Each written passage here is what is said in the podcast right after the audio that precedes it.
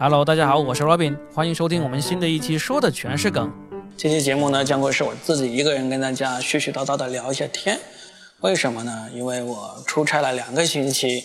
刚刚回到深圳，但是呢，我还没有找到适合人来跟我一起录新的一期节目，所以只有自己上阵了。也确实因为我出差两周了，有足足一周的时间没有更新过这个说的全是梗这个专辑了。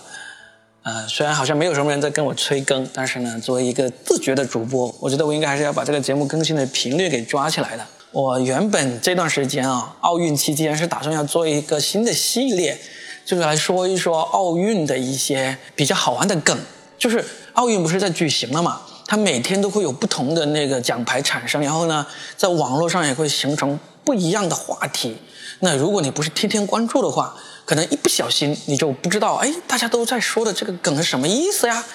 那我是本来打算做这么每天解释一下奥运新出现的梗这么一个节目，因为我这个专辑不是号称让你的谈资领先朋友圈嘛，对不对？我帮你们做功课啊，把这些好玩的内容都收集起来，然后呢，用通俗易懂、有趣的语言解释一下这些梗。你在上班路上，在上学路上，在这个睡前听了我这个节目之后呢，你回去跟你的朋友、跟你的同事聊天的时候，就非常的有谈资了。接下来这个十来分钟，我就把奥运开幕以来的一些梗啊，我认为有趣的一些梗，给大家稍微汇总一下。如果你一直有关注奥运的话，可能有很多梗你都已经知道了啊，但是没关系，通过我的嘴讲出来，可能又是不一样的滋味呢，对不对？好，我来给大家汇总一下奥运到现在为止我认为有趣的一些梗。首先就是开幕式，这一次东京奥运会的开幕式呢，就受到了很多人的诟病啊，特别是开幕那天呢，就是各种评论，他们这些开幕式是这个阴间奥运会开幕式的这种言论，就网上流传了很多很可怕的那种照片啊、截图啊、动图这样子。那其实我后来去认真的把这些可怕的照片的那一片段的奥运会开幕式给认真的看了，也看了一下它的背景啊、分析啊，就发现其实并没有大家说的那么恐怖。而且网上最恐怖的有几张图片，那种有血呀，好像魔鬼献祭那样的那个图片呢，其实是假的，并没有出现。它让大家觉得很可怕的，其实都是一些比较偏向于另类的艺术表现力的一出表演内容。所以，如果你是从头到尾认真的看了东京奥运会开幕式的话，虽然它是远远比不上我们2008年北京奥运会那么好看、那么漂亮、那么宏大，但实际上它也没有大家说的那么不堪、那么会把小孩子吓坏的那种程度。有些节目还是相当好看的，例如这里面我最喜欢看的一个节目，就是他们用超级变变变的方式来把。所有奥运项目都演绎了出来，非常的好看。超级变变变呢是日本的一个电视节目，一九七九年就已经在日本电视台播出了。它是从民间去召集了一些表演达人，让他们穿上这个白色和深色衣服，然后呢在台上表演。用这个人体在台上模拟一些日常的场景，它模拟的场景从模拟那种火车、轮船那么大的东西，到这个模拟小小的这个蚂蚁、动物那样的东西，都会模仿模拟出来。通过这个摄像头的这个拉近或者拉远，以及这个光影的变化、动作来模拟出这么一个一个情景。这个节目非常受欢迎，脑洞大开。从一九七九年到现在，一直还在播。到目前为止，总共已经播出了九十八集。也就是说，它大概是每年最多的时候，好像是播出大概是五到六集的样子。然后呢，到现在大概从二零一七年左右开始，它就一年只播出一次，每一集大概两个小时。那么，他这次东京奥运会呢，就找了两个表演超级变变变非常厉害的两个艺人过来。穿着白色和这个蓝色的衣服，把所有的那个奥运的那个项目给演绎了出来。通过这个镜头的转换，以及近景、远景的这个变换，还有这个灯光的变化，非常完美的把这个运动的那个图标给演绎了出来。那么中间也有失误，但是呢，但是看这个节目的人也知道，其实失误也是这个节目非常有魅力的一部分。所以，假如你没有看东京奥运开幕式，非常强烈建议你回去把超级变变变这一段拿出来看一下，然后结合我刚才告诉你的这个超级变变变的这个背景知识，你就能看到这个节目的背后凝聚了多少表演者、导演、摄像、灯光师、现场工作人员的心血。虽然东京奥运会这一次的开幕式真的总体不咋样，但是这个节目是绝对会成为这么多届奥运表演上面的一个经典节目而被人记住的。那么这就是我跟大家讲的第一个跟东京奥运会有关的梗啊。然后呢，第二个我觉得很有意思的梗，也就是这一次奥运会历史上第一次出现了三人篮球赛这个项目。而三人篮球赛呢，我们中国女子三人篮球队最终获得了铜牌。那这个获得铜牌的过程，就你喜欢的话，你就去看了。我要特别介绍一下，这里面有一个女篮三人三人篮球赛的女子运动员，叫做杨舒瑜。这个女孩子可以说在奥运会之前就已经被人关注了，因为大家很多公众号有做了一下盘点奥运会上的美女这么一个盘点。那么这个女三人女子篮球队的运动员杨舒瑜呢，她是同时在最漂亮的女运动员以及最帅气的男运动员之间都上榜的一个人物。为什么？因为这个女孩子厉害在什么地方呢？她现在作为运动员，她是剃着一个短头发，看起来就是很英俊帅气的一个男孩的样子。她因为她身高也有一米八几那么高，然后呢身上肌肉线条很分明，就感觉就是。就是一个男明星 idol 那种感觉，就很多那种公众号或者网上的女性啊，都说啊，我要被他掰弯啦，什么之类的这样说，非常帅气的一个小伙子那种感觉。但是这个杨舒雨，她在之前有一段时间是留长头发的，她留长头发的时候又是一个非常清纯漂亮的女孩子那种感觉，而且她做出来的动作呀。摆出来的 pose 啊，都是那种很少女感、很少女心、很清纯的那种感觉，清纯到就是那些虎扑钢铁直男都会觉得可爱的不得了那种感觉。所以这个杨舒雨，她不但打篮球打得厉害，而且她是真正的男女通杀的运动员。如果你没有关心三人女子篮球，没有关心到这个明星的话，但是你很喜欢欣赏美的，强烈建议你去找一找杨舒予的这个照片以及她的视频来看，你一定不会失望。网上还有个梗，就是说我以前看古装片的时候，我一直认为这个女扮男装怎么可能换个发型就可以男扮女装、女扮男装了？现在我相信了。如果你之前看古装片的时候有跟那些网友一样的看法的话，那你去看一看杨舒雨，你就会相信，真的换一个发型就可以男扮女装或者女扮男装，去看吧。然后呢，第三个我想要跟大家聊的关于东京奥运的梗呢，就是那个女子羽毛球运动员陈清晨她的 C 语言。什么叫 C 语言呢？就是这个陈清晨她在双打的时候，她跟队友面对这个韩国选手的时候，对方韩国选手呢叫喊声非常大，就每接一个球、每打一个球都发出非常大的一个叫声。就是气势上被他们压倒了，节奏也差点被他们打乱了。然后呢，这个陈清晨就灵机一动啊，我不知道他是不是灵机一动啊，就这么说，他就开始在场上也是每打一个球，然后就发出了我们的国骂：“我操，我操！”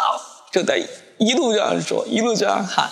就硬是把这个气势给喊回来了。然后呢，最神奇的是，央视在播出这个片段的时候，竟然保留了他在喊场上喊“我操”的这个这个原因。一下子，中国的国骂就响遍全球啊！就其他的运动员也在这个社交媒体上用英文发言说：“Make my 我操 great again”，让我们的国骂再次发扬光大，就形成一个奇观。其实这种国骂我们每个人都会说，但是这一次真的跟以前很不一样的，就是没有谁跳出来说啊，我们要注意文明礼貌，我们不能在这种公众场合，啊这样子说这些 C 语言啊，就是我 C 我什么的这个 C 语言，没有人这样说，大家都在赞许这个陈清晨做得好。说他有有活力，我去查了一下这个陈清晨，虽然她样子看起来有点老相啊，但实际上她是九七年的一个小姑娘，还是很年轻的。她后来也很可爱的在微博上狡辩了一下，她说啊，其实我只是心当时为了放松心情，自我鼓励说喊出来的，呃，可能只是发音不太准，让大家误会了，我不是不是你们想的那个意思。结果大家说你不用解释了，大家都懂。所以这个是。我为什么特意拿这个梗出来说？一个是非常有趣，第二个呢，就是我确实能够感受到，我们现在对这个形象这一方面其实是更有包容性了。我能感受到，要是放在上几届奥运会，运动员他就算是为了回击对手的那种声音干扰而发出了这么一个叫法的话，估计可能也会受到一些不小的批评。但是这一次没有，大家都很很理解。我甚至跟一些家长有讨论说啊，我们要是带着孩子看奥运的时候，刚好看到这一幕，我们怎么跟孩子解释？我说就直接解释啊。怕什么？因为我们的孩子不是生活在一个真空的世界里面，他去到学校、去到社会也是要面对这个东西的。你就告诉他，这句话就是这个意思，就是他本来的那个意思。那我们也会告诉孩子说，我们不要在公众场合讲这句话，我们不要主动去用这样的话去攻击别人。但是，当我们要表达这种最强烈的感情的时候，真的要说出来了，那也没什么，对不对？不要生活在真空里。然后呢，还有一个非常有意思的梗要跟大家解释一下，就是日本的伊藤美诚啊，这个女子乒乓球运动员已经被我们玩坏了啊！为什么玩坏了？那其实，在这届奥运会之前呢，除非你是特别关注乒乓球的，否则的话，可能很多人跟我一样是根本没有听过伊藤美诚这个名字的。听到她的名字，是因为她在混双。赢了我们的许昕和刘诗雯，拿下了乒乓球混双的这个冠军。然后他在比赛过程中那种表情、那种笑容，却让我们支持国家乒乓球队的人非常的不舒服，因为大家都知道是都觉得他笑得很诡异、很阴险、很不怀好意。总之就是看你不顺眼了。然后我们就开始挖这个伊藤美诚的料，挖到一个料，就是他妈妈在有一次日本电视台的采访当中。他妈妈有做一个很诡异的事情，就是小时候，当这个女儿结束了一天的训练之后入睡之后，他妈妈会在她耳边不停的说：“只有你才能打败中国队，只有你才能打败中国人。”就老是在她耳边絮絮叨叨进行那种睡眠催眠，就大家听起来是催得很诡异、很可怕的一种方式。然后呢，就盼望着我们能够把这个伊藤美诚给打败啊，把他斩于马下来大快人心。结果在。女单半决赛的过程中，真的，我们中国的两千年出生的选手孙颖莎用四比零把这个伊藤美诚给打败了，是一下子大家都爽翻了，网络上铺天盖地都是这种截图啊，以及这个伊藤美诚的表情、沮丧的表情的特写啊，各种表情包都出来了。其中最著名的一个就是。把当妈妈在他耳边说“只有你才能打败中国人”的那句话改成了说“你会被中国人四比零打败”，或者换成另一句就“妈妈是骗你的”。就这么一个梗，但实际上啊，玩梗归玩梗啊，就是运动员之间的那个比赛还是很公平公正，而且啊，当然了，里面是有一些地方大家认为是非常不公平不公正的啊，这个就不去说了，然后关心的可以去看。但至少伊藤美诚在单打这个过程中也是输的心服口服，没话说啊，他服不服我就不知道了。网上也出现了一些假的伊藤美诚的社交网络，说他愤愤不平的说那个中国人的那个。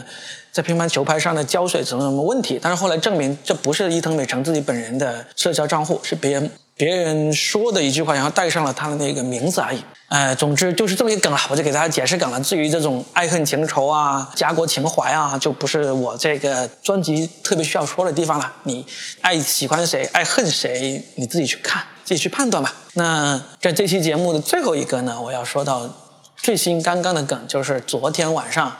我们的亚洲飞人苏炳添创造了历史啊！就终于第一次有中国人，甚至是第一次有亚洲人站在了奥运男子田径一百米比赛的决赛赛场上，最后以九秒九八的成绩获得了第六名。虽然苏炳添没有在决赛里面拿到奖牌，但是他进决赛的时候是创造了一个亚洲新纪录，就是他以九秒八三的成绩进入了这个决赛。一百米九秒八三，这是一个什么样的成绩呢？这是真的是一个创纪录的一个成绩。它不但是亚洲纪录，而且有人统计过了一下，这是人类有史以来第十二快的成绩，就是总排名上它能够排到第十二名，这个九秒八三这个成绩，而且前面的十一个全部是黑人。就是说，苏炳添跑出了除非洲裔黑人以外的所有人种的这个最快的成绩。这个虽然听起来好像真的是要杀里淘金那种感觉啊，就硬是要给他戴上一顶高帽，但确实就是这样子。而且苏炳添是以这个三十二岁的高龄来获得这个成绩的，这个确实是非常了不起，也怪不得我们把他吹到天上去，他是值得被吹到天上去哈。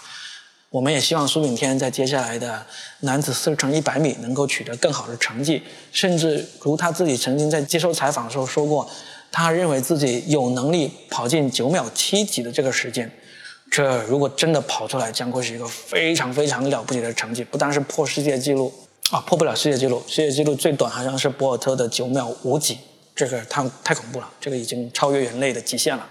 但是如果苏炳添能够跑出九秒七几，我相信他一定能够拿到金牌的。不管怎么样，这都是我们亚洲人，我们黄种人一个了不起的一个成绩。好了，那关于奥运会的梗的这些东西呢？因为我这次是自己一个人絮絮叨叨，也没有去做准备，大概凭着记忆这么来讲了一下。那如果你们觉得好玩有趣的话，希望我继续讲这个，至少在奥运期间继续每天给大家解释梗的话，记得评论留言，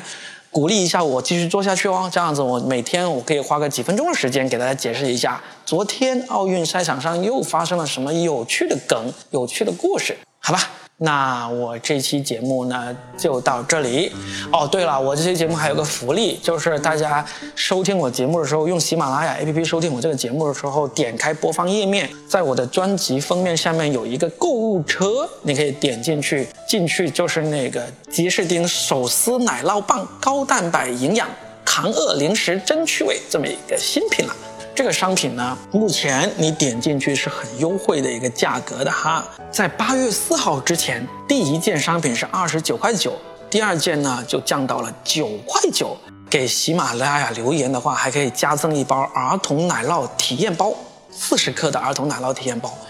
更大的优惠是在这个八月四号到五号。只要你是我这个说的全是梗的用户，就从我这个播放页面点进去，你就可以用一块钱的福利来买到这个吉士丁手撕芝士条。那广告就到这里，希望你们都能够在八月四号和五号这两天抢到一块钱的商品。